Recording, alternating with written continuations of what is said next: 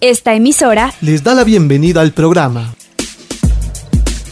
Encuentros con la Filosofía. para conversar poniendo en duda nuestras certezas. Con la participación abierta de profesores de varias universidades. Encuentros con la Filosofía. Se difunde semanalmente por las emisoras universitarias Y en radio de la Universidad Politécnica Salesiana. Voz Andina Internacional de la Universidad Andina Simón Bolívar, sede Ecuador. Y Faxo Radio de la Universidad Central del Ecuador. Abrimos nuestros, micrófonos.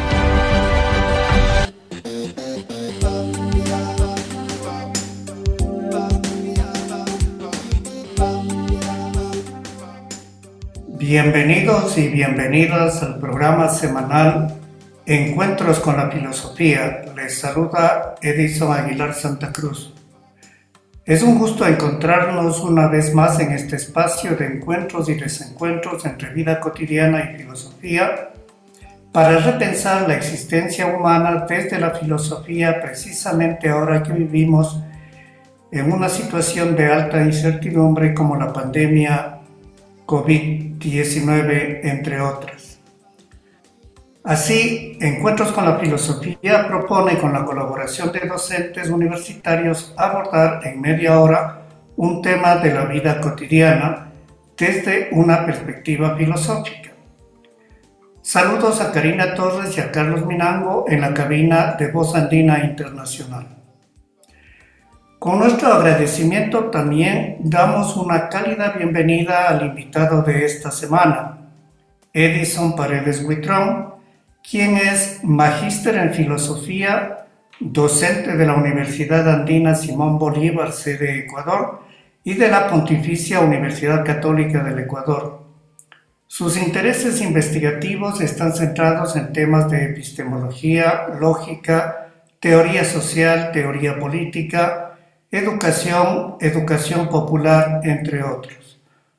Buenas, buenos días, Edison. Eh, buenos días, eh, un gusto compartir eh, de nuevamente en este programa de Encuentros con la Filosofía para seguir reflexionando y filosofando sobre este vínculo entre vida cotidiana y filosofía. Muchas gracias. Esta semana con Edison Paredes Huitrón dialogaremos acerca de la temática lectura. La abordaremos en los tres segmentos del programa. Primero conversaremos acerca del uso del término lectura en la vida cotidiana. En el segundo segmento, Miradas Filosóficas, nuestro invitado nos presentará desde su perspectiva filosófica algunas reflexiones sobre lectura. Y en el tercer segmento, ¿qué más encontrar? Edison Paredes Buitrón compartirá recomendaciones y sugerencias para acercarnos más a la temática de esta semana. La filosofía y la vida cotidiana. Espacio para pensar los usos de la filosofía en nuestro diario vivir.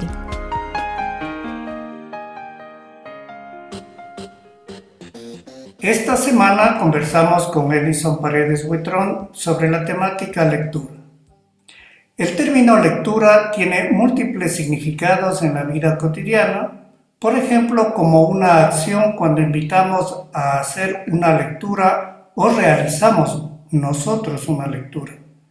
Cuando citamos como lectura una interpretación de un texto, de un fenómeno, de una situación, etc. Mencionamos como referencia o lectura un texto específico, recomendamos la lectura como una destreza que debemos desarrollar, ratificamos que la lectura es una condición para aprender a escribir, etcétera, etcétera. Por eso, en esta semana conversamos sobre lectura como temática y empezamos preguntando a Edison Paredes, ¿Cómo se representa en la vida cotidiana el término lectura? En la vida cotidiana, el eh, término lectura se usa fundamentalmente en, un sentido eh, instrumental. La lectura aparece como un instrumento, como una herramienta o como un mecanismo que permite extraer información y codificar esa información. En este sentido instrumental, también eh, se la piensa como una habilidad o como una destreza, ¿no es cierto? Para descifrar el sentido de las palabras, de las frases o de los textos o del decir de alguien, partiendo del supuesto de que hay un solo sentido o un sentido único que está ahí para ser descifrado y luego transmitido, impartido, ¿sí? generalmente desde una posición eh, jerárquica.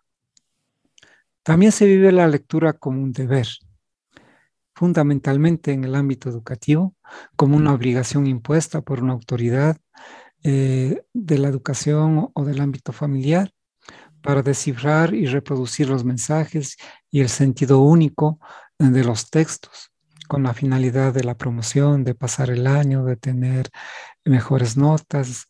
Entonces la lectura se convierte de esta manera pues en una experiencia mecánica, memorística y repetitiva. La lectura parece exclusivamente ligada, por tanto, pues a la relación con los textos, al consumo y memorización de enunciados, pues dejando de lado las condiciones situacionales, históricas, culturales en las que se hallan los sujetos y, y de las relaciones de estos sujetos también con los textos. Muchas gracias. Damos paso a nuestro siguiente segmento, Miradas Filosóficas. Las miradas filosóficas. Espacio para examinar enfoques y reflexiones filosóficas.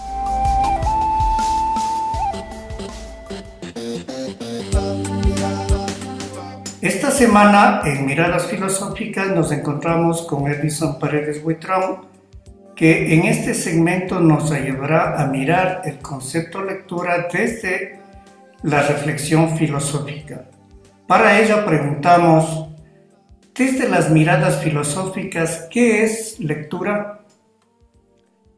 Bueno, en la medida en que se podría establecer, como cualquier otro concepto, distintas posibilidades de conceptualizarlos, de conceptualizar la lectura, eh, nos vamos a circunscribir a una perspectiva fundamentalmente crítica que plantea una permanente interacción entre el contexto y el texto, entre la realidad y el pensamiento.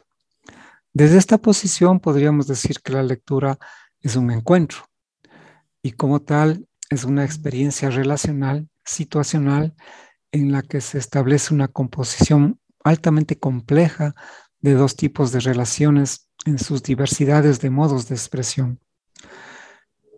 Un, primer, eh, un primer tipo está, podría estar planteado como una relación, un encuentro del pensamiento con la realidad, con el mundo, con la situación vivida, con la existencia. Este encuentro se lo considera como lectura del mundo. En este sentido, todos y todas leemos el mundo. Todas y todas leemos la situación en la que nos encontramos, leemos el contexto en el cual estamos inmersos, leemos las relaciones que establecemos con los otros modos de existir de la naturaleza. Así, por ejemplo, el habitante de la selva, que posiblemente no ha eh, ingresado a un sistema educativo, lee su situación social y cultural, lee las plantas, lee los animales, el agua, la tierra, el curso de los ríos, las nubes, los sonidos, los colores y sus diversos tonos. Es decir, todo lee, toda su existencia y su vida y su estación es leída. Y esta lectura le posibilita de alguna manera, ¿no es cierto?, asegurar la existencia en esos ambientes. Igualmente podemos decir, por ejemplo, el pescador lee el mar lee su movimiento, sus tonos, sus intensidades, las amenazas de tormentas, etcétera, etcétera. Lectura también que le ayuda a desarrollar su actividad y asegurar la vida. Lo mismo puede pasar con cualquier habitante de la ciudad. Eh, lee el barrio, la calle, el ruido, la situación atmosférica, las instituciones, el ambiente social y político, las situaciones económicas, etcétera, etcétera lectura que le ayuda pues a desenvolverse en estos espacios y también asegurar la vida. Y como parte de esta lectura del mundo, de esta primera eh, perspectiva de la lectura, también se establece una relación encuentro específica y muy particular eh, del sujeto con los otros, con la otredad, con sus semejantes. En los encuentros entre sujetos, en sus interacciones, estos leen también el cuerpo, leen los gestos, leen la mirada, leen los tonos de voz, leen los sentimientos, los afectos, los lapsus, en definitiva, pues la diversidad de modos de expresión de estos sujetos. Y hay un segundo elemento ¿no? de, de la perspectiva de la lectura, que es la relación, el encuentro del pensamiento con el texto, con la palabra, con las palabras escritas.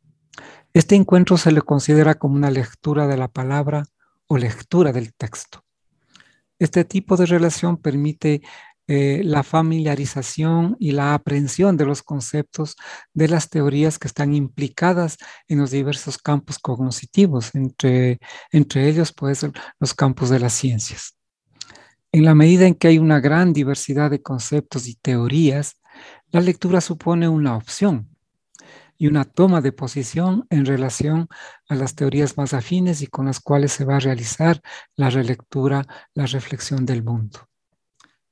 Desde esta perspectiva, de ahí que no, no sea posible, es imposible, por lo tanto, una lectura neutral. La lectura implica una toma de posición. ¿Desde dónde vamos a leer? ¿No es cierto? Lectura de la realidad, del contexto y del mundo y la lectura de las palabras del texto establecen una interrelación permanente se enmarcan dentro de un proceso dinámico en que la lectura del mundo, a la vez que preceda la lectura de la palabra, también le proporciona un horizonte, una guía a la lectura del texto y que a su vez amplía y precisa la lectura del mundo. Entonces la lectura de la palabra posibilita pronunciar el mundo, la situación, el contexto.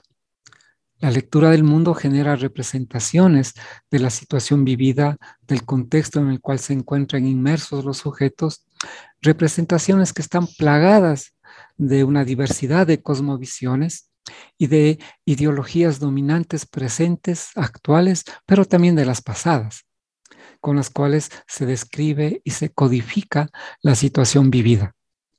La lectura del texto eh, posibilita, por otro lado, la apropiación de conceptos y teorías con las cuales se realiza una relación, perdón, una relectura, una decodificación de la situación, problematizándola, potenciando la producción de conocimientos del contexto, de la realidad vivida, comprendiéndola, develándola conocimientos de la realidad concreta en, que en su complejidad de relaciones y estructuras contribuyen a obrar en el mundo, a realizar una praxis transformadora que modifique la situación vivida, que cambie el mundo.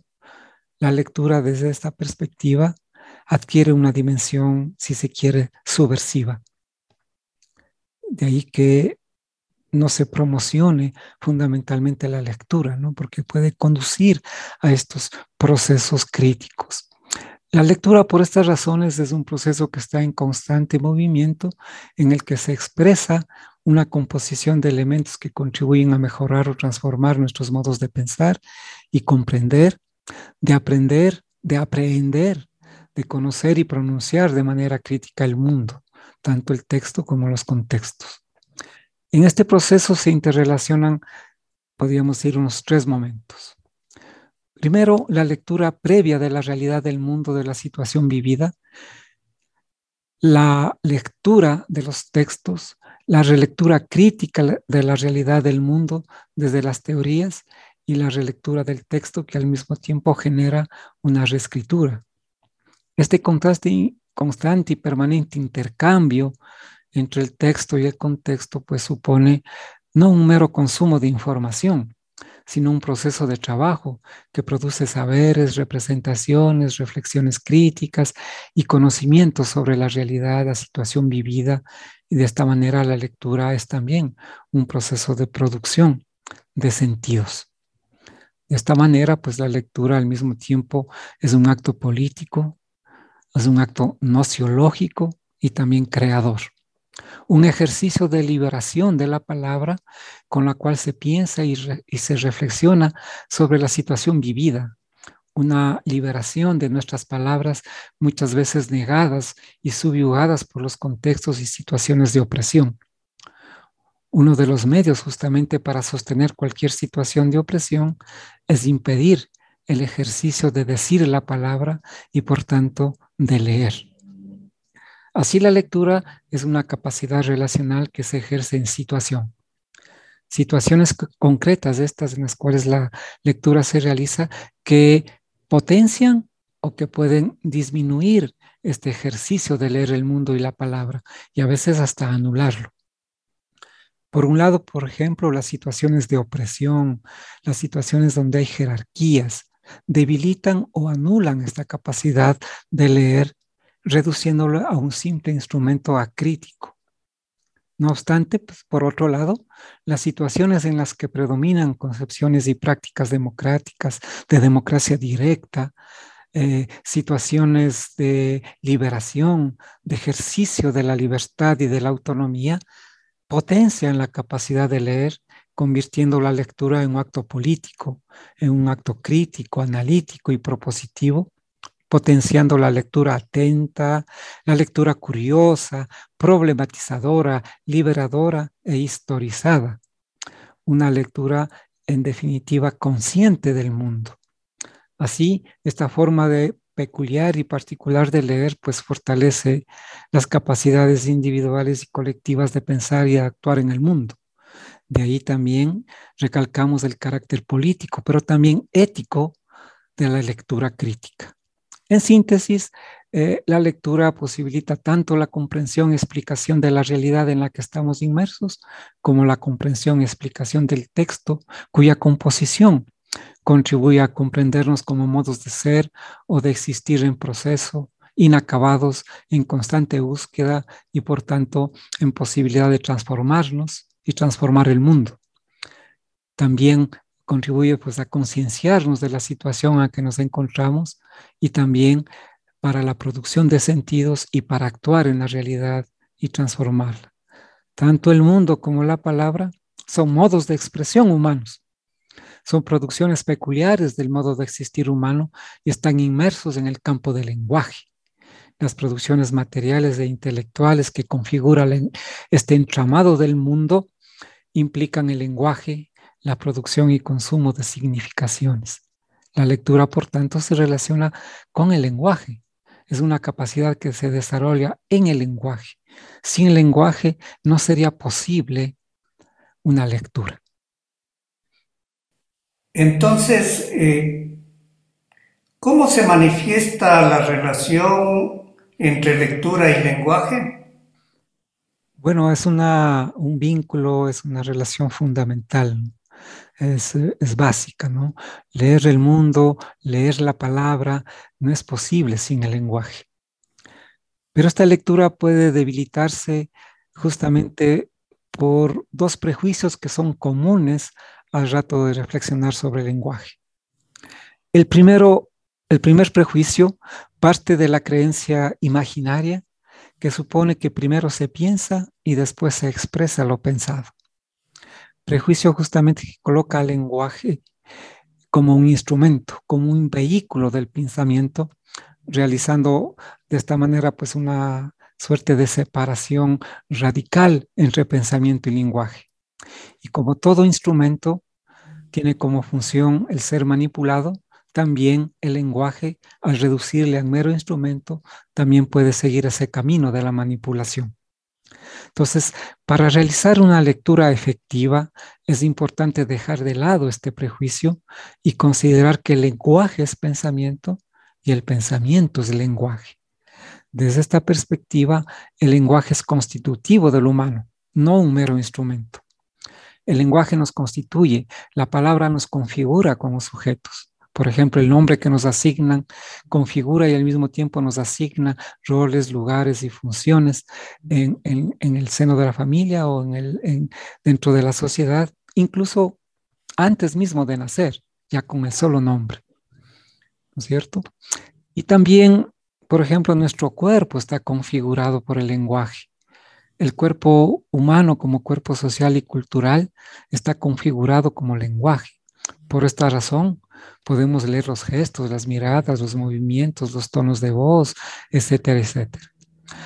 Al configurarnos el lenguaje, pues nos afecta. Es importante abrirse, por lo tanto, dejarse afectar por el lenguaje, por la palabra. Entonces, al leer la realidad y los textos, estos no solo nos afectan, sino que nos constituyen también de una determinada manera. De igual manera, ¿no es cierto? El segundo prejuicio también parte de una creencia imaginaria que supone que el sujeto que habla es el autor de lo que dice, trayendo como consecuencias el colocar en el centro al autor, ¿sí? en una posición jerárquica de autoridad y con ello a un modo de lectura dogmática que descifra, memoriza y repite lo que el autor eh, quiso decir. Una lectura adecuada, pues, supone abandonar este prejuicio y considerar que el sujeto del decir no es quien dijo, sino lo dicho. Cuando nosotros y nosotras nos relacionamos con los textos, nos relacionamos con lo dicho, no con quien dijo. El encuentro con un texto es una relación con lo dicho, no con quien lo dijo. Lo dicho se compone con el lector o la lectora le afecta, le constituye independientemente de quien lo dijo. Entonces, el lenguaje desde esta perspectiva es un modo de expresión exclusivamente humano. Este modo de expresión implica un encuentro, una relación con los signos en su doble faz, el significante y el significado. Sin embargo, es importante señalar justamente para evitar estos prejuicios que no hay una correspondencia directa, universal o únicamente eh, o de un significante con un significado. El significado de un signo va a depender de la cadena significante con la cual se asocia. ¿Sí? Entonces, el, sentido de un signo depende de las relaciones y composiciones que se establezcan con otros signos. Un término, pues una palabra, puede tener diversos sentidos, diversos significados en función de las relaciones que establezcan con esta cadena significante. El término masa adquiere una, significación en la cadena significante de la física, pero es distinta la significación cuando entra en una cadena significante del campo de las ciencias sociales, por ejemplo, o de la gastronomía, por ejemplo, ¿no es cierto? ¿Sí? Entonces, lo que hace la lectura es colocar justamente los signos, relacionarlos y componerlos de una manera determinada, ¿sí? Para que se produzca el sentido. Entonces, esta perspectiva no es que se descifra un sentido ya dado y establecido, sino que el sentido se produce justamente por la relación y la interacción que se dan entre los signos en una determinada cadena significante. La lectura, en tanto que el lenguaje, también tiene que ver con el proceso comunicativo y dialógico, una experiencia de interlocución que tiene como condición una situación de igualdad, de horizontalidad en la que se conjuga el saber, el conocer, el sentir de los sujetos y de la otra edad que se encuentran para compartir. La lectura del mundo y la lectura del texto se realiza de manera dialógica, en un intercambio activo entre los sujetos, el mundo y la palabra fundamentalmente, ¿no? Edison, desde esta perspectiva, ¿cómo se realiza la lectura? Eh, bueno, eh, digamos que la lectura está vista como un proceso. Y este proceso supone la interrelación entre el pensamiento, lenguaje y la realidad, la realidad concreta que produce conocimientos sobre la situación vivida, sobre el contexto en el que están inmersos los sujetos inacabados, incompletos y en constante búsqueda.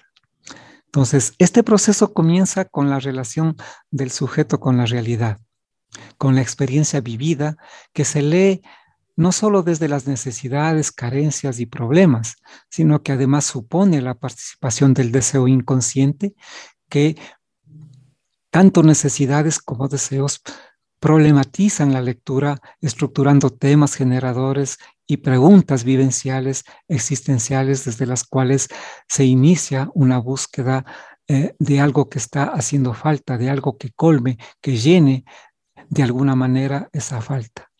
Igual que el deseo, la lectura es una relación de alguna manera con una falta. La lectura crítica de esta manera también es una lectura sintomática, de búsqueda en el texto y en el mundo.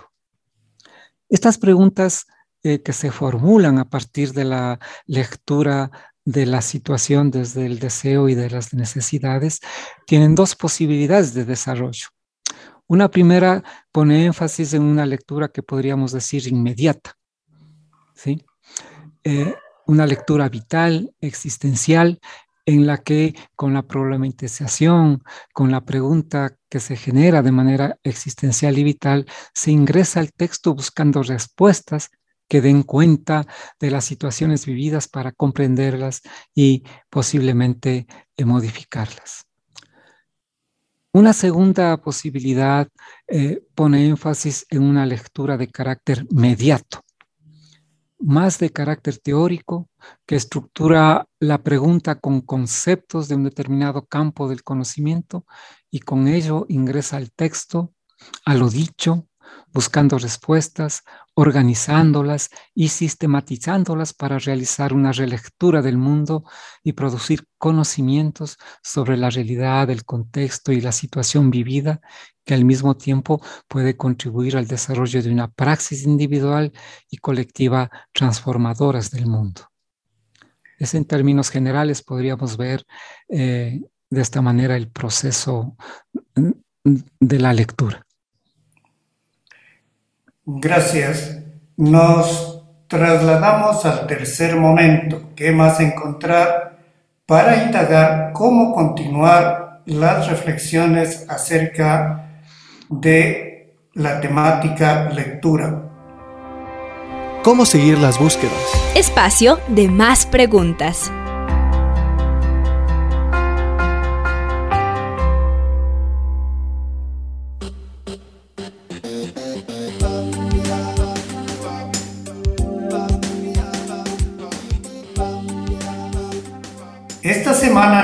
Encontramos con Edison Paredes Huitrón. En un primer momento conversamos acerca de la comprensión habitual del término lectura. Luego nos presentó desde su perspectiva filosófica el concepto lectura. Ahora le solicitamos sus recomendaciones y sugerencias para profundizar en esta temática. Eh, bueno, en, la dirección en la que estamos eh, planteando este concepto, eh, para si les interesa profundizar en esto, podrían pues revisar uno de los libros eh, fundamentales de Paulo Freire, que es la pedagogía del oprimido, pero también hay otro específico que habla de la lectura, que es que se titula La importancia de leer y el proceso de liberación. También hay una interesante reflexión de Bruno Bettelheim y Karen Sellan en, este texto eh, que se llama Aprender a, leer. Y bueno, también se podría eh, revisar un texto de Irene Vallejo que se denomina Manifiesto por la Lectura y de Joaquín Rodríguez eh, un texto que se llama La furia de la lectura. Quedan muchas inquietudes, pero debemos cerrar este encuentro preguntando qué otros términos y conceptos están vinculados a la temática lectura. Eh, bueno, eh, fundamentalmente el término cultura, por ejemplo, el término trabajo, el término praxis, igualmente el término mundo, ¿no es cierto?, como mundo humano, que serían, eh, digamos, eh, estos elementos con los cuales eh, y en los cuales estamos inmersos y también el, el, término educación, por ejemplo, ¿no? Concluimos este encuentro semanal con la filosofía con nuestro agradecimiento al invitado de esta semana, Edison Paredes Buitrón, a ustedes Radio Escuchas y en esta ocasión nuestro agradecimiento muy especial para Carlos Mina Torres. Este es el último programa que nos acompaña. Queremos agradecerles por su profesionalismo que ha hecho posible encuentros con la filosofía desde sus comienzos. Y recuerde, recibimos sus comentarios y sugerencias al correo electrónico encuentros con la filosofía gmail.com. Hasta el próximo encuentro con la filosofía. Agradecemos su sintonía a Encuentros con la filosofía. El programa que impulsa el filosofar como acción compartida desde las radios universitarias. Les invitamos a compartir las próximas emisiones de Encuentros con la Filosofía por esta emisora.